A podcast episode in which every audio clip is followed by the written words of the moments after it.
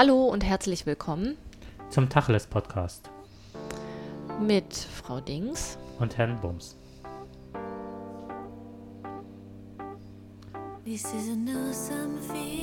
Ja. Ja. Wir begrüßen euch und haben heute eine Crossover Version für euch. Genau, es geht, ähm, also wir haben äh, ein, beim Kreativchaoten, das ist ja der andere Podcast, den der Jakob macht, ähm, bei dem ich ganz oft dabei sein darf, ähm, haben wir über systemische Familientherapie gesprochen im Zusammenhang mit ADHS.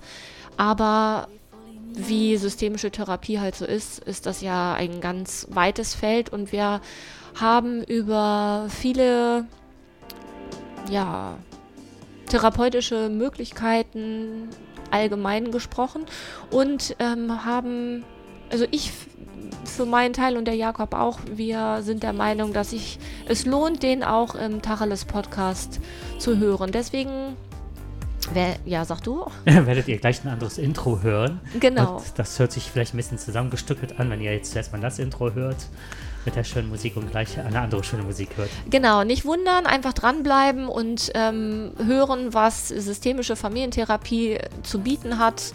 Nicht nur bei ADHS, sondern auch ansonsten für Möglichkeiten für euch bereithält.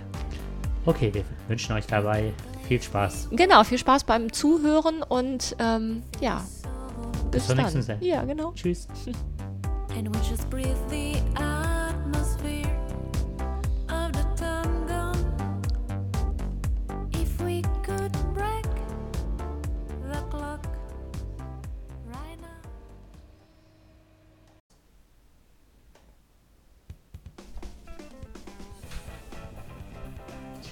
Ja, hallo und herzlich willkommen zu einem Kreativchaoten. Und zwar ist das die Nummer 22.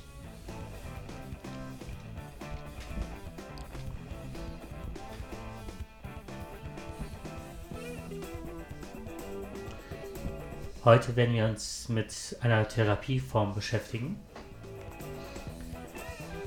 Und wenn ich sage wir, dann freue ich mich wieder, Andrea begrüßen zu dürfen. Hallo Andrea. Hallo, zusammen auch von mir.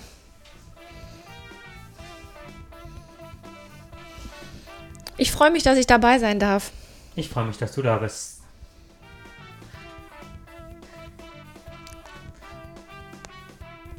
So.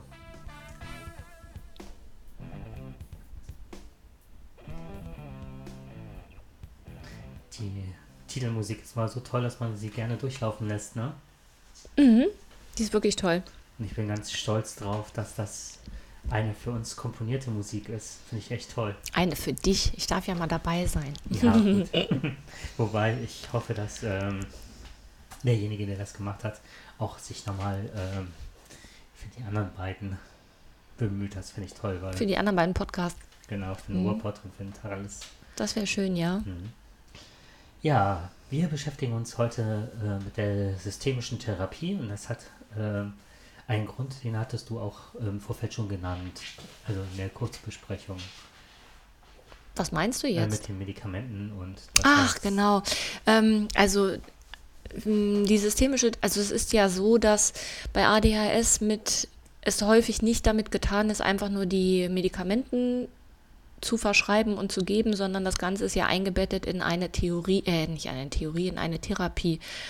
Und ähm, das, was wir jetzt hier besprechen, ist quasi die systemische Therapie, die quasi additiv zu sehen ist. Also zu der Medikamentengabe dazu muss, muss, damit das eben auch genutzt werden kann, die neuen Ressourcen, die da durch die Medikamentenvergabe für das Kind freigesetzt werden, dass man die eben auch nutzen kann, muss das therapeutisch begleitet werden. Ähm, und da wir aus ja, persönlichen Gründen die systemische Therapie quasi verinnerlicht haben, ähm, sehen wir natürlich ganz viele Vorteile dafür, das bei ADHS gewinnbringend einsetzen zu können. Ja, ne, ähm, oftmals wird ja die äh, Verhaltenstherapie eingesetzt bei ADHS und ähm, wenn man halt, also man nennt das insgesamt multimodale ähm, Therapie, also dass man ähm, verschiedenste Bereiche auch einbezieht, auch Schule, Lehrer und so weiter. Genau. Weil ich auch immer finde, dass eine teilweise nur äh, Medikamentenabgabe ähm, stigmatisiert auch den, die einzelnen Personen, also den, je nachdem, also den Betroffenen von ADHS. Wenn man jetzt in Schule denkt, ist es halt der Schüler oder die Schülerin. Und dann wird äh, das Kind häufig nur auf ADHS reduziert. Und es soll halt funktionieren, also sehr oftmals bei Lehrerinnen und Lehrern so gegeben, dass das Kind reduziert wird auf ADHS und wenn es die Medikamente bekommt, ist es gut. Genau. Und, äh, aber nicht gut, ne? Also genau, es ist eben nicht gut. Also mhm. systemische Therapie ersetzt keine Medikamentenvergabe. Das, also wenn wir jetzt über systemische Therapie sprechen, dann heißt das nicht, dass man sich mit in dem Feld auskennt oder das einsetzt und dann die Medikamente weglassen kann, sondern es geht eher darum, wenn ein Kind bestimmte Verhaltensweisen durch ADHS zeigt und die mit Medikamenten wegfallen, werden ja eigentlich ganz viele Energien frei nutzbar, die das Kind aber gar nicht nutzen kann, weil es eben Verhaltensweisen gelernt hat, die ähm, dem quasi entgegenstehen. Also man selber weiß ja, wie ähm, man selber weiß ja, dass man Verhaltensweisen entwickelt und selbst wenn man sich überlegt, oh, ich nutze die jetzt nicht mehr, weil die schlecht für mich sind, dann ist es ja schwer, Verhaltensweisen äh, zu ändern. Mhm. Und je nachdem, in welchem Kontext man ist, hat das auch was mit dem Kontext zu tun. Das heißt, so wie ich mich verhalten habe, wird das ja auch von mir erwartet. Und der, der mir gegenübersteht, hat ja auch die, hat ja auch die Erwartungshaltung, dass ich mich ähm, auf eine bestimmte Art und Weise verhalte. Und somit bedingt sich das. Und da sind wir ja schon mittendrin im systemischen Denken, mhm. dass es eben nicht reicht, wenn jemand Medikamente nimmt und sich anders verhält, sondern dass die Erwartungshaltung des Gegenüber ja da auch seinen Teil zu beiträgt. Ja, genau. Und ich finde, das Kind darf äh, nie losgelöst werden, äh, gesehen werden aus dem System heraus. Ich finde, ADHS geht immer ganz massiv mit einer Schuldzuweisung. Wer ist schuld, dass das Kind so ist? Und ähm, es gibt ja immer noch extrem viele Leute, die denken, äh, das ist ein Erziehungsversagen der Eltern. Und weniger, ähm, also das beste Beispiel war, dass ich irgendwann mal gehört habe, äh, der braucht einfach nur ein paar hinter die Löffel. Früher haben wir demjenigen eins eine runtergehauen und ist er gelaufen, würde sowas nicht zeigen, was natürlich total menschenverachtend ist. Aber es gibt, ähm, natürlich wird diese äh, Verhaltenstherapie bei Kindern, also so bestimmte Dinge einüben äh, und so weiter und richt, eine Richtschnur geben, richtig gut sein. Aber es macht ja auch, wie du schon sagtest, was mit dem System selber. Und da sind wir ja schon im Systemischen, weil ähm, ja auch die Eltern Hilfe brauchen oder wenn man hingeht, und das ist ja ein Gedanke, ähm, nicht die Krankheit in den Fokus rückt, sondern wie geht das System damit um? Was sind ähm, Kommunikationsformen oder Strategien Was? untereinander? Und wie kann man das so lösungsorientiert auflösen, dass da auch, wie du eben schon sagtest, gewisse Ressourcen raus entstehen können? Genau.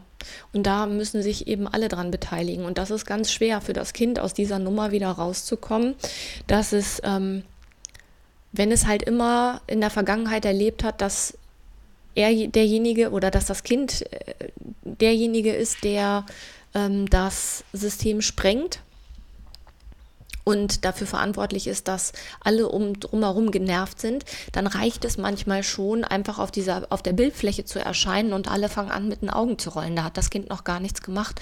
Und wenn das Kind dann aber durch die Medikamentenvergabe eigentlich in der Lage wäre, plötzlich ähm, zielorientiert an einer Sache zu arbeiten, aber er gar nicht dementsprechend ähm, solche Anforderungen bekommt, dann kann er das Verhalten auch nicht zeigen und fällt dann in alte Verhaltensmuster zurück und erlebt dann natürlich, so, ich kann ja machen, was ich will, ich komme aus dieser Nummer nicht mehr raus und das frustriert natürlich und dann sind Kinder ganz schnell dabei, dass sie eben dann auch aus dieser Nummer nicht mehr rauskommen, sondern das erfüllen.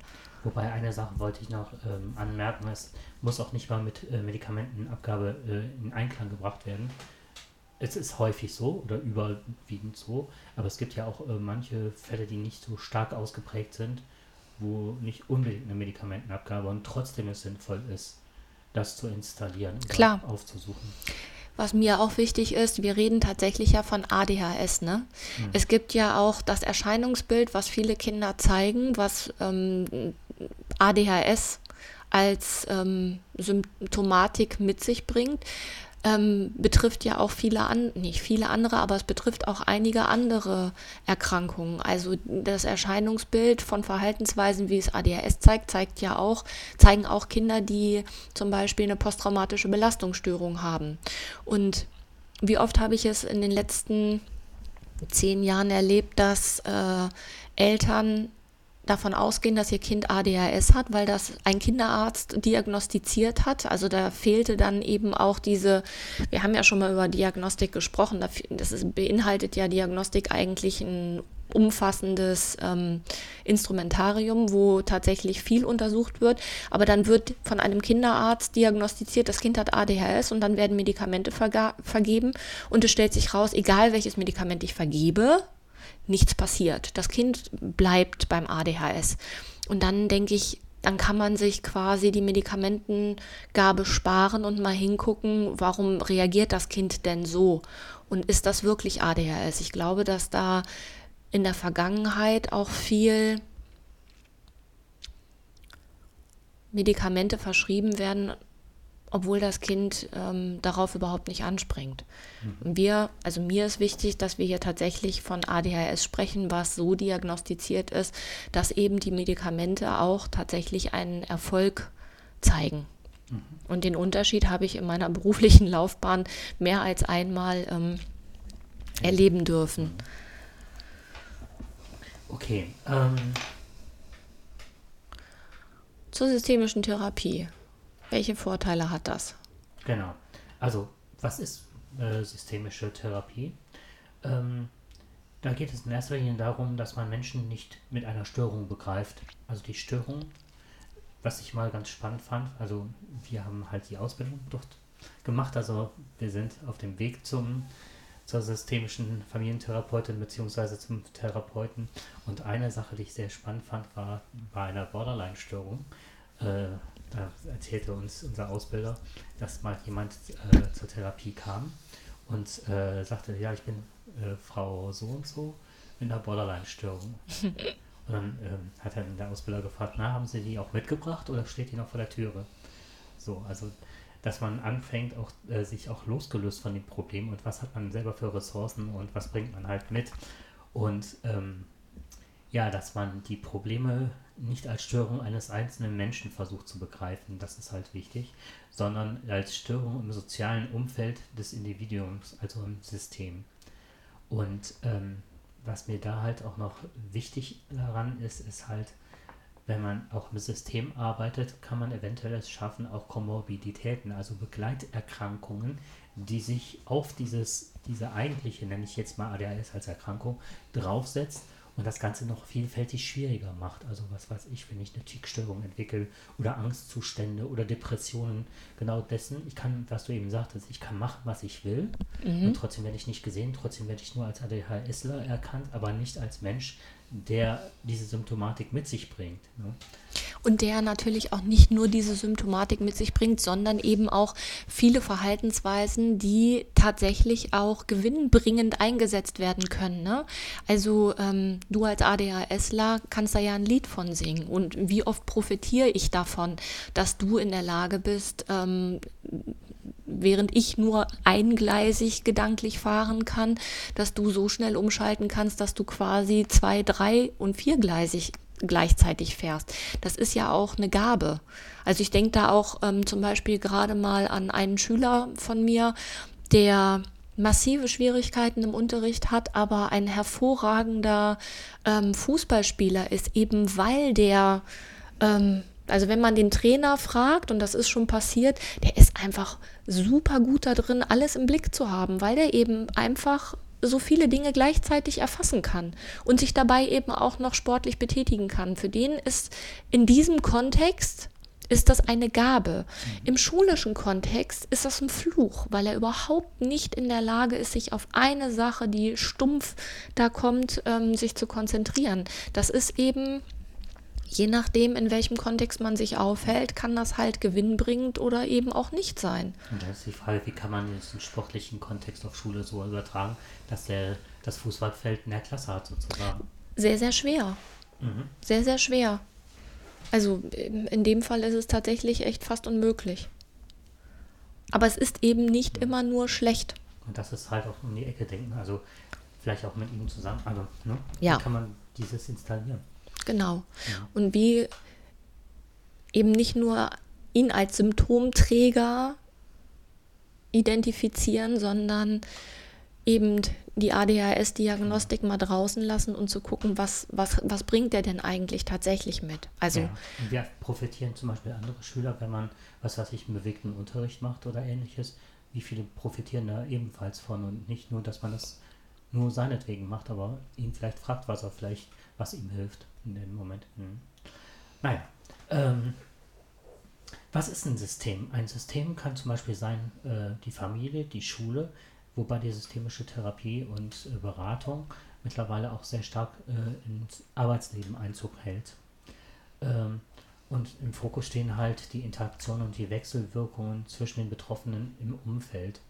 Da sind weniger die persönlichen Elemente, wenn ich die Faktoren jetzt mal nehme, ne? also Vater, Mutter, Kind, keine mhm. Ahnung, sondern eher im Vor, wie interagieren die miteinander, wie stehen die in Wechselwirkung, wie sehen die sich, was haben die teilweise für Erwartungen und was habe ich, das ganz spannende fand ich, was sind Erwartungserwartungen? Ja, genau.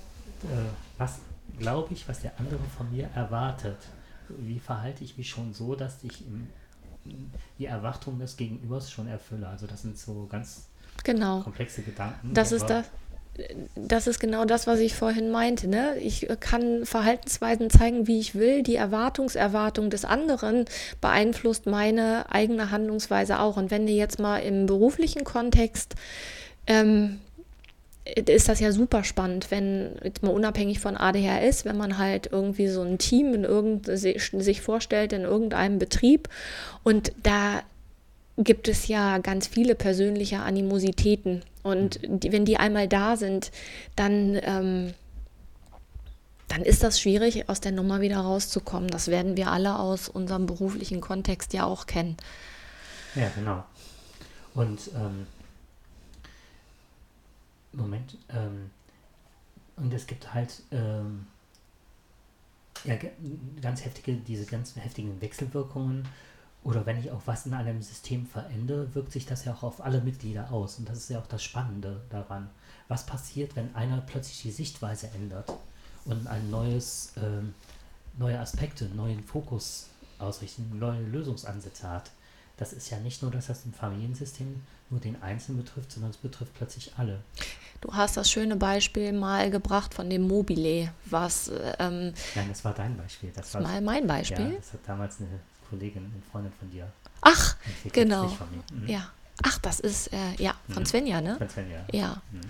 Genau. Und aber das trifft es eigentlich sehr, sehr gut, weil alles ist irgendwie ausgewogen und auch wenn man sich in seinem Leid, sage ich mal, also auch in seiner Unzufriedenheit einge, ähm, eingehangen hat mhm. und alles irgendwie ausgeglichen ist. Man weiß, dass ähm, man auf bestimmte Art und Weise zu funktionieren hat, damit das ausgeglichen ist. Und sobald einer da aussteigt und sich anders verhält, gerät dieses Mobile ins Wanken. Und dann hast du eben genau das, dass jeder sich neu orientieren muss. Das heißt, wenn jemand jetzt, um mal aufs ADS zurückzukommen, bekommt ein Kind Medikamente und verhält sich anders, dann müssen alle anderen sich auch irgendwie ähm, verändern. Genau. Und, ja. der, und der Mensch ist aber so gemacht, dass er quasi an dem, was er kennt, festhält und alles andere, was sich plötzlich drumherum ändert, versucht in das alte Weltbild zu integrieren. Mhm. Und ähm, das klappt auf, also bis zu einem bestimmten Punkt klappt das total gut, dass man quasi alles, was man, was einem entgegenkommt, wird so umgedeutet, dass es in das alte Weltbild passt, weil der Mensch dazu neigt, sich ähm, das, was er sich, was er erlebt hat, quasi fest zu zurren, weil das ja auch Sicherheit gibt, auch wenn es scheiße ist, aber es gibt Sicherheit. Und erst wenn sich das so verändert, dass das gar nicht mehr zu integrieren ist, erst dann fängt derjenige an, sein Weltbild zu ändern. Richtig.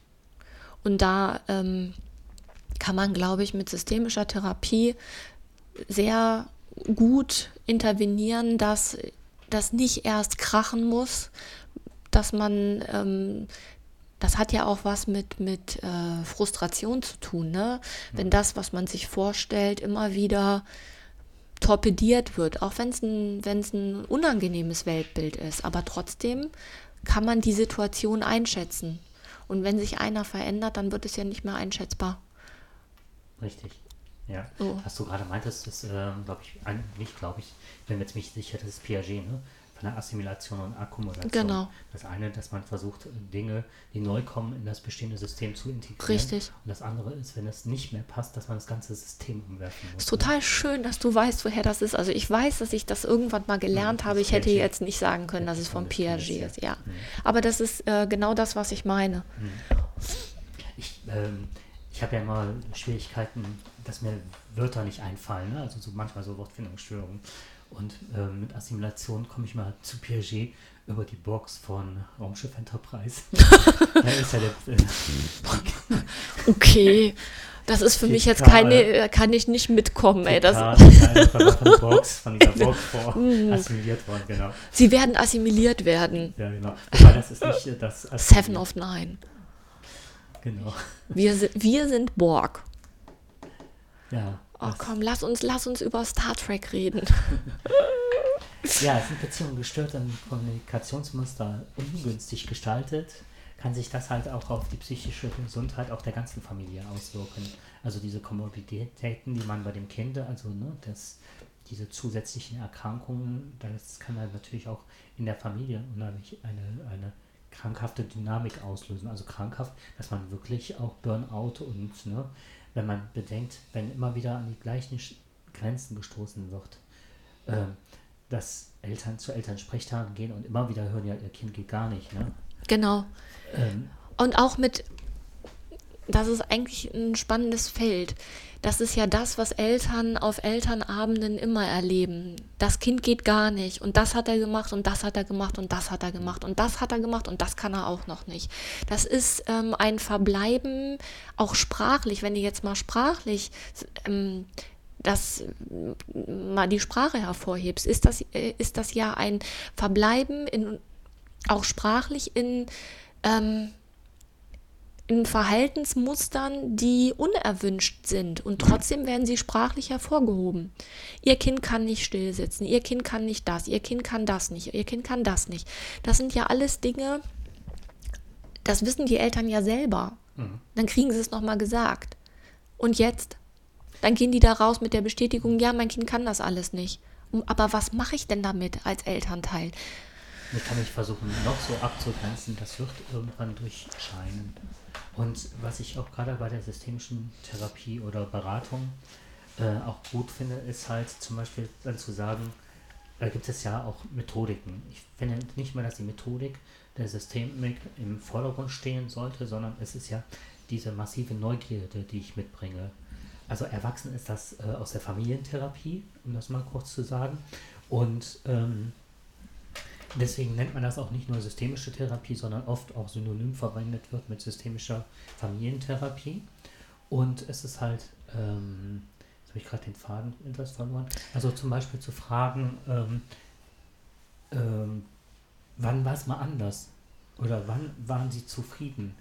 Und was hat das gerade ausgemacht in der Situation mit Ihrem Kind, dass Sie zufrieden waren? Oder wann hat das Kind im Zusammenhang mit Lehrerinnen und Lehrern gut gelernt? Oder äh, welche Bedingungen waren gegeben, dass Sie gesagt haben, oh, das war eine tolle Zeit mit Ihnen? Um sich daran zu erinnern, um dieses positive Gefühl und dann weg von diesem negativen Bild Mhm. auf das Kind zu einem positiveren Bild zu kommen. Ähm, Das ist einfach den, also das ist ja alles da, ne? Also es gibt ja ganz viele Sachen, die da sind, aber wo man nicht mehr drauf guckt.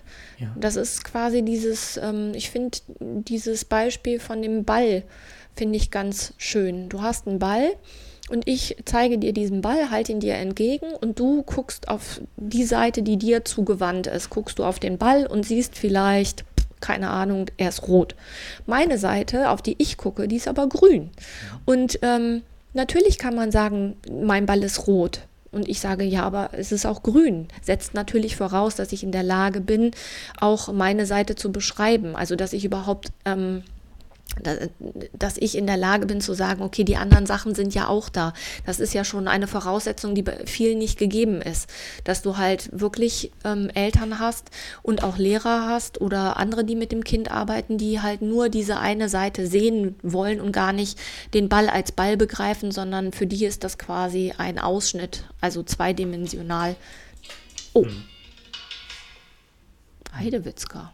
Ja, das war nur ein Hinweis. Ja. Mhm. Ja, richtig. Ich habe jetzt gerade mal auf dem, ich wusste gerade nicht mehr, wie der Mensch heißt, aber dieses ähm, systemisch mit Eltern arbeiten heißt, also ich habe ähm, Heimoma und Schlippe, die haben zusammen, also wobei das eher Heimoma war, mhm. dieses Autorität ohne Gewalt, ne?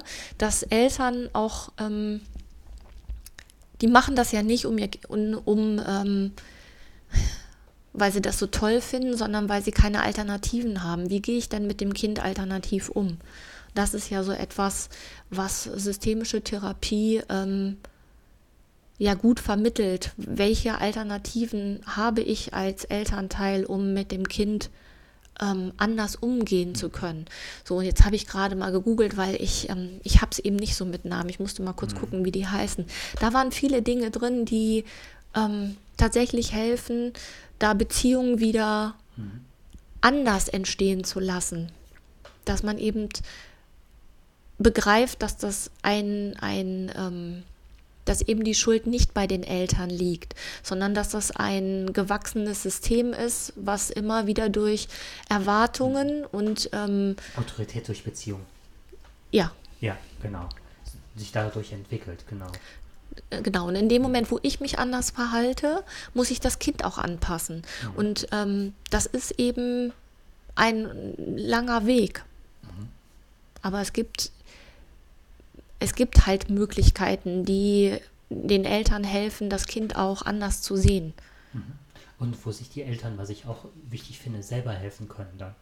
Das ist ja auch der systemische Blick, ne? dass du keine Vorgaben machst, sondern dass das aus dem System selber er erwächst, indem sie selber auf diese äh, Strukturen und Dinge schauen und dann auch aus sich selber, aus dem System heraus die Ressourcen. Es ist ja nicht nur das Kind, das Ressourcen hat, es ist ja auch das ganze System. Ja. Und viele Systeme fühlen sich auch gegeneinander abgegrenzt. System Schule, System Elternhaus, Genau, das ist übrigens eine ganz wichtige Voraussetzung, dass sich alle Beteiligten darauf einlassen. Also und, ähm, da sehe ich auch in Schule, also an Regelschule sehe ich da massiven ähm, Entwicklungs, äh, sehe ich, ich sehe große Entwicklungsmöglichkeiten im Bereich Regelschule, weil eben in dem Moment, wo man akzeptiert, dass, dass die Schuld nicht beim Elternhaus liegt, sondern dass das eine Wechselwirkung zwischen allem anderen ist, ähm, eröffnet das ja unheimliche Möglichkeiten. Alleine wenn man das Wort Schuld streicht ja. aus dem Ganzen. Und auch äh, Eltern kommen ja auch mit ihrem Päckchen da an und ihren Erlebnissen wenn es alleine nur schlechte Erfahrung mit Schule ist. Ne? Die meisten haben äh, schlechte mhm. Erfahrungen mit Schule. So, und wenn man das jetzt so sieht, und wir sind jetzt stark bei Schule, aber es gibt ja auch noch viele andere Bereiche. Ja. Ne? Ähm, aber jetzt gerade in Schule oder sonst was, es geht auch, wenn man, das kann man auch loslösen von ADHS, sondern es geht ja auch um ganz viele andere Dinge, dass Eltern äh, beladen auftauchen und Schwierigkeiten äh, sich entwickeln wie kann man da Lösungen ansetzen, wenn die Schule davon ausgeht, ähm, wie sagtest du gestern so schön, dass man immer von dem Positiven ausgeht und die Eltern ja auch ihre Kinder lieben und zu im Grunde, dass man im System auch am Leichten arbeitet. Man will, dass das Kind irgendwann ein glückliches, zufriedenes Leben leben kann. Und das ist nicht ein, ein Fußballspiel von Mannschaft A gegen Mannschaft B. Richtig, genau. Also wenn das, wenn man, wenn man das als Voraussetzung nimmt, wenn man als Grundlage nimmt, die Eltern geben ihr Bestes, mhm. dass das nicht immer das Beste ist, Das äh, steht außer Frage, aber die haben sich eingerichtet und mhm. Eltern haben vielleicht eine Zeit gehabt, in denen sie vielleicht auch nicht die Ressourcen hatten, um ähm, Erziehung im gewinnbringenden Sinn anzuwenden. Und trotzdem haben sie das gegeben, was möglich ist. Und wenn man das anerkennt, dass das die Verhaltensweisen sind, die die Eltern geben konnten, weil sie das Kind optimal mhm. ähm, erziehen wollten, dann hat man auch Möglichkeiten, weil dann ist man schon weg von der Zu ist man schon weg von der äh, Schuldfrage. Und ähm, wenn man den Eltern so begegnet, dann sind Eltern dann, wenn die Schuldfrage nicht gestellt wird, in dem Moment, wo du hast, hast du recht, wenn die Schuldfrage nicht gestellt wird, dann müssen Eltern das auch nicht zurückgeben. Das ist eben das, was Eltern ja häufig machen. Die geben der, der, äh, der Schule die Schuld. Und die Schule wehrt ab und sagt, nee, da sind die Eltern schuld. Schuld ist das nicht. Ich, wer hat in welchem Bereich welche Verantwortung? Und wer konnte die im, also ne, Verantwortung annehmen und nicht abgeben? Mhm. Und eigentlich könnte, nicht eigentlich, es wäre super sinnvoll, wenn Eltern und Schule oder Eltern und äh, Großeltern, häufig sind es ja auch andere Systeme, die aufeinander knallen. Also wie häufig hat man das ähm, in einer Familie, Erwartungshaltung von den Großeltern auf die Elterngeneration übertragen wird und die geben das an die Kinder weiter. Also wir ne, ja, sind halt häufig bei Schule, weil das unser täglich Brot ist, aber mhm das Ganze lässt sich ja in ganz viele Bereiche aufteilen. ne? Eine Sache, zum Beispiel diese Genogrammarbeit, dass man auch immer schaut, in welchen Konstellationen, wie sind äh, die Vernetzung, das ist, man schaut also auf die ganzen Beteiligten, in welcher Beziehung, das kann man sogar ganz gut grafisch machen oder sehr gut grafisch machen. Und dass man dann auch mal auf die nächste Generation, wie du das gesagt hast, was sind da unbewusst oder auch bewusst für Päckchen mit weitergegeben worden? Oder wo leidet eine Mutter, ein Vater dran, was auch schon bei dem bei der Generation davor ein Thema war. Genau. Und wenn du jetzt nur mal die, wenn du dir nur mal die Eltern anguckst, wir nehmen ja Eltern immer als Einheit, ne? Eltern, die Eltern, das ist ja. ähm, Vater und Mutter. So, und allein was die an ähm, an Entwicklung und an äh, Familiengeschichte mit in diese Ehe bringen und dann in die eigene Kernfamilie. Sich alleine das anzugucken, ist ja schon ähm, interessant, welche Erwartungen da gestellt werden und welche unbewussten Erwartungen aus der eigenen, ähm, also aus dem eigenen Familienleben, was man selber als Kind erlebt hat, dann mit in diese Ehe gebracht wird und da unausgesprochen und unbearbeitet irgendwie Warum weitergegeben genau wird. Aus diesem Grund diesen Ehepartner, die Ehepartnerin gewählt. Genau aber das. auch ähm, nochmal auf Schule zurückzukommen ähm, ich finde, das geht auch damit einher mit einer großen Reflexionsfähigkeit der Lehrerinnen und Lehrer aus dem einfachen Grund, wenn ich äh, hingehe äh, und das ist uns ja immanent, dass wir eine Bewertungshoheit äh, förmlich verspüren. Ne? Wir also, müssen alles bewerten. Wir müssen mal alles bewerten und ich meine, das ist auch ein Stück weit ein Auftrag. Ne? so, aber äh, was gibt uns das Recht, äh, die, die Strategien als äh, negativ zu bewerten, die Eltern genau in dem Kontext anwenden und angewendet haben, wenn wir in diesem System auch nicht leben und keine Ahnung davon haben, warum sich das so entwickelt hat und auch welche positiven Möglichkeiten das auch geboten hat. Und es wird ja ähm, in der systemischen Therapie wird ja auch immer auf, äh, auf die aktuellen Lösungen, die die Familie sucht, welche Mö Lösungsmöglichkeiten haben sie bisher gefunden und dann zu schauen, ist das äh, lösungs- oder zielführend gewesen, ja oder nein? Mhm. Und dass man immer auch etwas findet, weil manche Dinge sind ja so, Kinder machen ja immer, immer irgendwas, immer wieder und haben dadurch ja auch ein, äh, die haben was davon, wenn die sich so verhalten. Und die können ja auch teilweise, äh, ich habe jetzt letztens in einem von einem äh, Psychologen auf YouTube oder so, äh, als ich mich auch nochmal anders breiter versucht habe aufzustellen. Da ging es um das Thema Anorexie, also Magersucht. Und ähm, da war die Frage, warum sich das Mädchen so verhalten hat, warum es das entwickelt hat und so. Die Eltern wollten sich trennen. Und dadurch, dass beide Eltern sich um das Kind gekümmert haben Und durch diese Magersucht und so weiter sind die ganz lange zusammengeblieben, haben gemerkt, wie gut die miteinander kooperieren. Und dadurch konnte nachher, als der Therapeut das durchschaute, dass da auch im System irgendwas nicht in Ordnung war, war es äh, sehr gut, mit dem Mädchen zu arbeiten. Weil dann auch klar war, welchen Grund oder welche Absicht das Mädchen, welche Intention es hatte. Und was ich auch mal wichtig finde, ist auch immer, da sind wir wieder bei der Schuldfrage, wenn irgendwas gewählt oder gemacht wird, dass man zum Beispiel nicht von Rückfälligkeiten spricht, äh, sondern äh, dass die neuen Strategien nicht ausgereicht haben und man wieder auf andere und alte zugegriffen oder zugreifen muss. Da haben wir mal irgendwann in der Ausbildung dieses tolle Bild gehabt von ähm, Verhaltensweisen, die wie in einem Weizenfeld ein äh, plattgetretener Pfad ist. Und ähm, man geht diesen Pfad, weil es der einfachste Pfad ist. Auch das ist eingeschliffen, und das läuft quasi ohne nachzudenken. Und neue Wege gehen ist anstrengend, weil man erstmal alles wieder platt treten muss. Das, das, ähm, man braucht mehr Energie, um diese neuen Wege zu gehen. Und wenn man gut drauf ist und alles gut läuft, dann hat man diese Energien und kann sich das bewusst machen. Ist das aber nicht der Fall, geht man auf alte Verhaltensmuster zurück. Mhm. Richtig, genau. Und geht diesen alten eingefahrenen Weg oder diesen plattgetretenen Pfad, weil der einfach gerade einfacher ist zu gehen, weil man nicht die Ressourcen gerade aufbringen kann. Aus welchen Gründen auch immer. Genau. Und ähm, für mich ist mal das, was ich, das Bild habe ich genau, genau das. Mhm. Ne? Ich sehe kein Weizenfeld, ich sehe immer eine Gras, also mhm, eine hohe genau. Wiese oder so, genau. Aber ähm, für mich ist auch mal wichtig äh, zu sehen, was ist stattdessen, also das Wort finde ich so toll. Ne? Stattdessen, stattdessen, ja. Was kann man stattdessen machen? Weil wenn ich nicht irgendwas stattdessen habe, werde ich auch immer wieder zum Alten zurückgehen.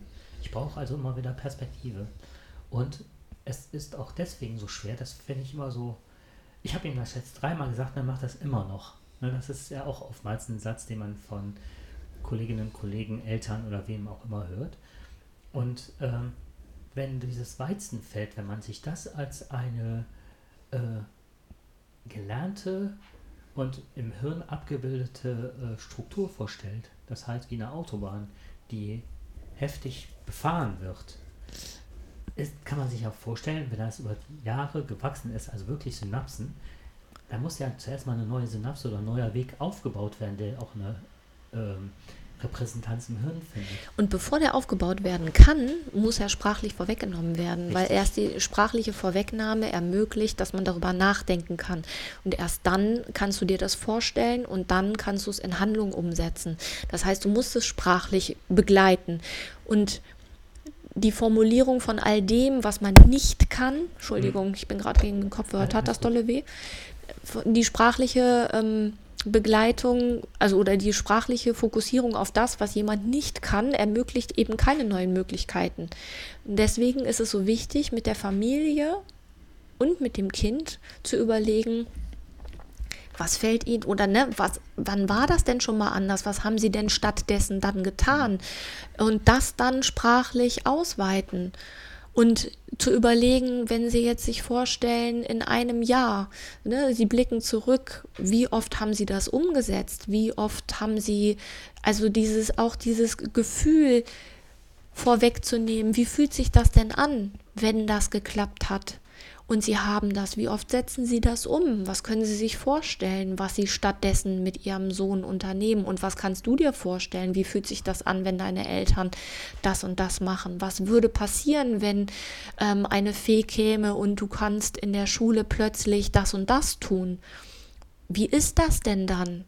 Wie oft kannst du das? Mhm. Kannst du dir vorstellen, das in der und der Unterrichtsstunde zu zeigen? Also, dass man das quasi auch sprachlich wirklich versucht, so detailliert wie möglich ausmalen zu lassen und die Eltern und das Kind das ausmalen lassen, nicht man selber, sondern man gibt nur die, ähm, die Möglichkeit vor, sprachlich sich das überhaupt vorzustellen. Mhm. Da, darauf zielen ja diese ganzen methodischen Sachen ab, aber die lassen sich eben nicht wie so ein Baukasten äh, raushauen, sondern da muss man sich schon anhören, wie die Familie miteinander agiert und was, was sind die Ressourcen ähm, in der Familie.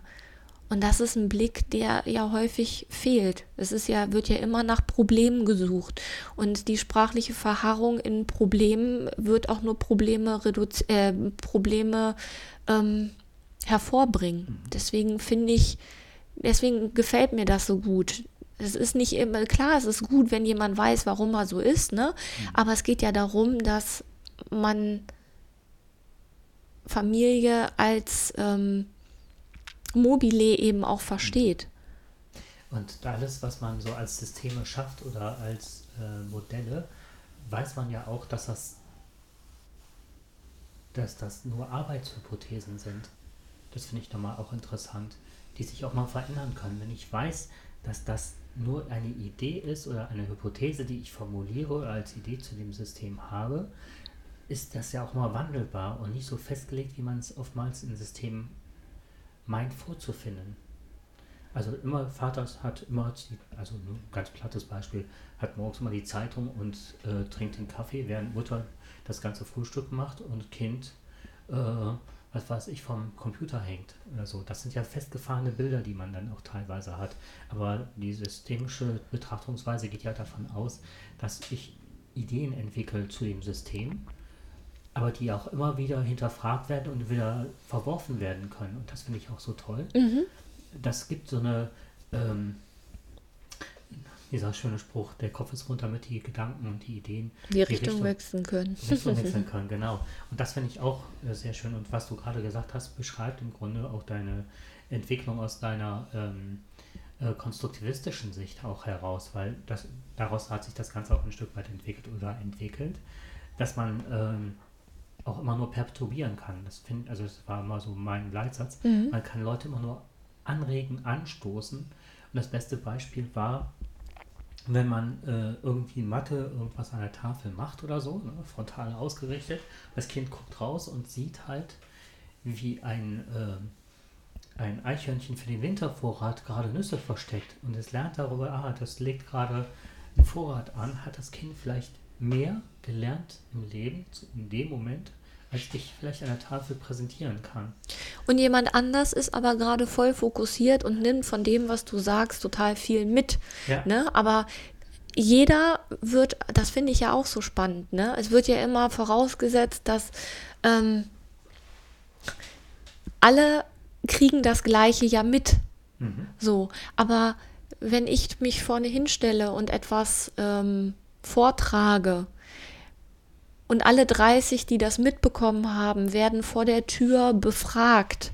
Die werden alle etwas anderes erzählen, aber die haben alle den gleichen Vortrag gehört, weil es eben nicht so ist, dass ich das quasi als trichtermäßig da irgendwo ablegen kann. Mit dem Perturbieren heißt halt, ich kann nur anregen, ich kann nur, nur Möglichkeiten schaffen. Und in den Möglichkeiten nimmt sich ja jeder, und das ist ja, da sind wir bei, ja schon philosophisch bei einem Freiheitsbegriff, kann sich auch das nehmen, was er braucht. Genau, und du hast auch nicht ähm, die Verantwortung dafür. Das finde ich so toll in der systemischen Familientherapie. Wenn du etwas ähm, da reingibst und ähm, möglichst viele Anlässe schaffst, dass das System ähm, sich vielleicht nochmal neu austarieren kann, weil es über über die Angebote oder die Anregungen, die man da reingibt, ähm, nochmal diesen eingetretenen Pfad verlässt und nochmal anders drauf guckt. Ähm, oder das Bild, was äh, es von diesem Ball hat, diesen zweidimensionalen, dieses zweidimensionale Bild, begreift oder die Möglichkeit hat zu sehen, dass es eigentlich etwas Dreidimensionales ist. Und wenn man das Ganze dreht, oder den Standpunkt wechselt und versucht das aus der anderen Sicht zu sehen, dass man dann nochmal andere Ideen als Familiensystem entwickeln kann, also jeder für sich und trotzdem gemeinsam. Aber es ist nicht in meiner Verantwortung, dann zu sagen, oh, ich habe die therapiert und ähm, die haben jetzt äh, die haben das jetzt geschafft. Mhm. Dann wären wir wieder bei einer Schuldfrage, beziehungsweise bei einer Verantwortungsübernahme, ähm, die an der Stelle völlig fehl am Platze ist. Das ist, ähm, das finde ich schön. Und es, man, die Sichtweise lässt auch zu, dass man sich tatsächlich diese Allparteilichkeit erlauben kann und sich tatsächlich ähm, immer, das, bitte? Erklär bitte, Entschuldigung. Allparteilichkeit? Mhm. Ähm, ich glaube, du hattest das vorhin schon gesagt. Kann das eigentlich, aber. Allparteilichkeit heißt, ich kann mich, ähm, angenommen, ich habe jetzt hier so eine Kernfamilie, Vater, Mutter, Kind und ähm, in diesem Familiensystem ist irgendwas nicht so, es läuft nicht optimal. Dann kann ich mich neben, jeden, neben jedes Familienmitglied stellen und kann ähm, mich auf die Sichtweise einlassen. Mit dem Gedanken, derjenige hat es so gut gemacht, wie es in dieser Situation oder in dieser Konstellation ähm, hat, er, hat derjenige das Beste gewollt für dieses Familiensystem. Und dann kann ich mich auf die Seite desjenigen stellen und kann mir das ähm, mit, dieser, mit diesem Blick kann ich dann sagen, derjenige hat das als Bestes gewollt. Ich kann aus dieser Rolle rausgehen und kann mich auf die Seite, kann mich neben das Kind stellen und kann auch dann eben unter dieser, über der Überschrift, derjenige hat sein Bestes gegeben in dieser Konstellation, kann ich mir seine Sichtweise anhören und kann auch die honorieren, weil es war ja das Beste, was derjenige gemacht hat.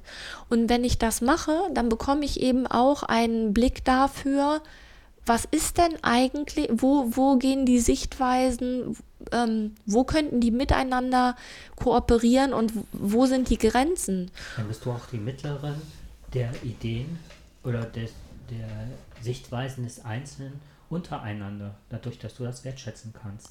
Ja, und in dem Moment, wo derjenige honoriert bekommt, ich habe meine Ressourcen so ausgeschöpft, wie es mir zu, wie es mir bis jetzt möglich war. Und dann zu überlegen, welche Ressourcen sind denn sonst noch da?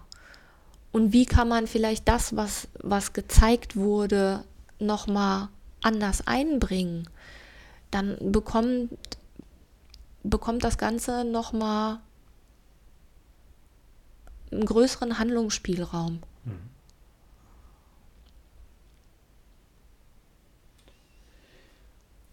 Ich denke, dass wir recht äh, intensiv jetzt das Ganze beleuchtet haben. Nochmal zusammengefasst ist vielleicht zu sagen, dass es halt um Beziehungsstrukturen und Muster geht, um Rollen, die Leute ausfüllen innerhalb des Systems dass es eher um die Kommunikation untereinander geht, als um Problemzuschreibung. Und das, was du eben noch gesagt hast, da wollte ich mal drauf eingehen, die Verantwortung. Ähm, manchmal ist es eine Bewertungssituation, wenn man denkt, als, ne, bleiben wir mal im Bild von Lehrern mhm. und Lehrern, dass man dann eine Verantwortung übernimmt, die eigentlich, oder nicht nur eigentlich, sondern die in die Familie gehört dass man manchmal dazu äh, tendiert, dann eine Verantwortungsübernahme zu starten, weil man ja weiß, wie es besser sein sollte. Wie es sollte. sollte. Sollte, könnte, hätte, mhm. kann man eigentlich streichen. Genau, und aber das ist ja schon was sehr äh, Anmaßendes, oder es ist anmaßend. Und äh, wenn man jetzt bedenkt, nehmen wir mal Familientherapie, systemische Familientherapie in der Eheberatung, die Verantwortung und ähm, ja, ich habe für die Prozesse die Verantwortung und dass ich keine gravierenden Fehler mache. Äh, was weiß ich, mich nur auf eine Seite und den anderen verurteile oder sonst was. Ne? Das sind ja Fehler, die man macht. Ja, das ist meine Verantwortung. Aber wenn zum Beispiel aus einer Ehe, die lange bestanden hat, wo, es, wo die Eltern sich nur zusammengefunden haben, sich ewig zanken, streiten äh, und dann in der Therapie erkennen, dass sie auseinandergehen wollen und man merkt plötzlich, dass es auch fürs Kind entspannter sein, weil ja dann beide, sich beide das Kind im freien Kopf machen, als weiterhin in dieser Beziehung zu bleiben. Dann kann das ja im ersten Moment kann man ja denken, okay, der Therapeut hat versagt, warum sind die nicht zusammengeblieben? Das war ja so das äh, ursprüngliche Ziel. Aber es kann ja was, sich was ganz Neues entwickeln, was wesentlich positiver für alle Beteiligten ist. Also gerade Eheberatung ist ja für systemische Therapie eigentlich äh, da gibt es ja ganz viele Dinge, die man da anbringen kann, ne? Weil gerade, also je, so eine Ehe, gehen wir mal davon aus, diese Ehe ist freiwillig äh, geschlossen worden, dann gab es Gründe und dann war es mal anders. Aber das ist völlig aus dem Fokus geraten, weil die ähm, Beteiligten sich ja verändert haben. Was mir jetzt abschließend zu all dem, was wir jetzt ja besprochen haben, also angenommen, jemand ähm, hat ein Kind mit ADHS, weil das ist ja quasi die Gruppe, die diesen Podcast wahrscheinlich, ähm, geh mal da, ja, auch wer auch immer. Mhm. Aber ich entscheide mich für eine, ähm, mein Kind ist eingestellt, Kinderarzt, Medikamente sind gegeben und ich möchte gerne eine systemische Therapie machen, dann ähm, ist ja die Frage, wie komme ich denn als Elternteil oder wie komme ich denn als äh, Ehepaar, wie komme ich denn an jemanden, der systemisch arbeitet? Das wäre eigentlich noch mal was, ähm, weil das ist ja nicht so, dass man da jetzt das, äh, das Internet aufschlägt oder aufschlägt, süß, ne? Mhm. Also, früher hat man das Telefonbuch aufgeschlagen. Also man macht das Internet auf und gibt das ein und ähm, hat dann, weiß ich nicht, wie viele Therapeuten in der Nähe. So läuft das ja nicht. Also das ist ja schon eher schwierig. Und deswegen ähm, es gibt ja den Dachverband der systemischen ähm, Therapie, das ist DGSF und über die kann man garantiert jemanden finden, weil da sich eigentlich alle Therapeuten oder viele Therapeuten sich darüber registrieren lassen, also DGSF. Und das ist der Dachverband für systemische Therapie. Ich glaube, dass das nochmal ein wichtiger Hinweis ist. Danke. Da hätte ich jetzt gar nicht dran gedacht. Das ist super. Ja, Gut, ich würde sagen, äh, man, es ist ein Stück weit auch rausgekommen, dass wir ähm, diese Art und Weise der Therapie äh, sehr wertschätzen. Ja, sonst hätten wir die Ausbildung nicht gemacht, und die uns ja nicht nur vier Jahre begleitet hat, sondern eben auch äh, das, ja. Das ist die logische Schlussfolgerung aus einer, ja, ich denke, wird uns eher so in Richtung Konstruktivismus verankern und das ist die logische Weiterentwicklung des So ist es gewesen. Genau. Ne? Also vor 20 Jahren äh, angefangen zu arbeiten, vor, warte, wann habe ich angefangen zu studieren? Äh, vor 25 Jahren. Und da war Konstruktivismus ja gerade noch so, also dass das bei uns in der Uni Einzug gehalten mhm. hat. Und ich fand die Idee, die hat mich damals gepackt ich fand das äh, sehr hilfreich hm. fürs Arbeiten.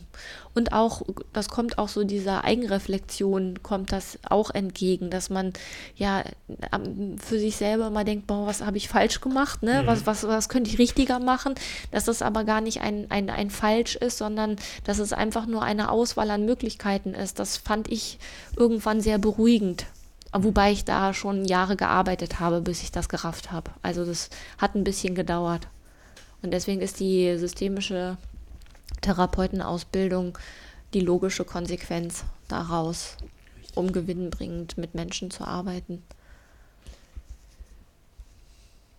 Ja. Ja. So sieht's aus. ich wollte gerade äh, bei Wikipedia nur nachgeschlagen, weil das wird jetzt zu weit führen. Ja. Okay. Dann würde ich sagen, ich kann dir auf jeden Fall den Wikipedia-Artikel noch verlinken. Ja, vielleicht verlinkst du auch die Internetadresse vom DGSF. Und von Schlippe und. Genau, Heim Oma und Artist von Schlippe. Das ist ein sehr, mhm. ähm, ein sehr gut zu lesendes Buch, ja. was sehr handlungsorientiert ist. Dann wenn du noch irgendwie ein, zwei Sätze sagst, gucke ich noch kurz. Noch zwei na, Sätze soll ich noch sagen? Ja, bitte. Ö. das ist so, äh, denken Sie nicht an genau. rosa Schweine. Nee, was war das? Rosa Elefanten. Genau. Zack, bumm, hat man das Bild. Wenn ich jetzt was sagen soll, fällt mir natürlich nichts ein. Ähm, Hast jetzt bis fertig? Ja, ich jetzt aber auch leider nicht. was wolltest du denn suchen? Ich hatte noch ein Buch, das ich empfehlen kann. Äh, es? Ähm, Autorität ohne Tränen oder so. Ich weiß nicht, ob das der Titel ist. Autorität ohne Gewalt, das ist das, was nee, ich. Nee, nein, das ist das Auto, meinst du nicht? Nein, äh, das Schlippe Oma ist äh, Autorität äh, durch Beziehung. Also das Buch Autorität ohne Gewalt, Coaching für Eltern von Kindern mit Verhaltensproblemen, elterliche Präsenz Ah, als okay. systemisches Konzept von Schlippe und Oma. Okay, ich habe Autorität durch Beziehung, dann haben wir uns auf unterschiedliche Beziehungen. Ich glaube, dass, aber das macht nichts. Ich glaube, der, der Tenor ist das gleiche. Richtig, genau. Ne? Und dann habe ich noch, was ich sehr, wer, aber das ist schon äh, ganz heftige Kost, was ich noch äh, gelesen habe, was ich toll fand, ist ähm, Epigenetik. Da kann ich auch noch was zu finden. Okay, aber Epigenetik würde Ach, jetzt wirklich zu weit führen. Nein, nur ne, Ja. Regeneration. Und was ich noch sagen wollte, ist noch ein ganz wichtiger Hinweis. Habe ich die ganze Zeit, ne, ich vergessen zu sagen. Es gibt natürlich, jetzt denkt jeder, okay, jetzt bin, lebe ich als alleinerziehende Mutter, alleinerziehender Vater mit einem Kind zusammen. Und wo ist denn das System? Wie kann ich denn eine Familientherapie machen? Wir haben jetzt die ganze Zeit von Familientherapie. Und da gibt es wirklich auch Methoden, dass man, ähm, dass man eine äh, Familientherapie und Familie macht, dass auch ein Einzelner in, im systemischen Denken oder äh, ähm, eine systemische Therapie machen kann, Das ist ein total schöner Hinweis. indem man das System eindenkt.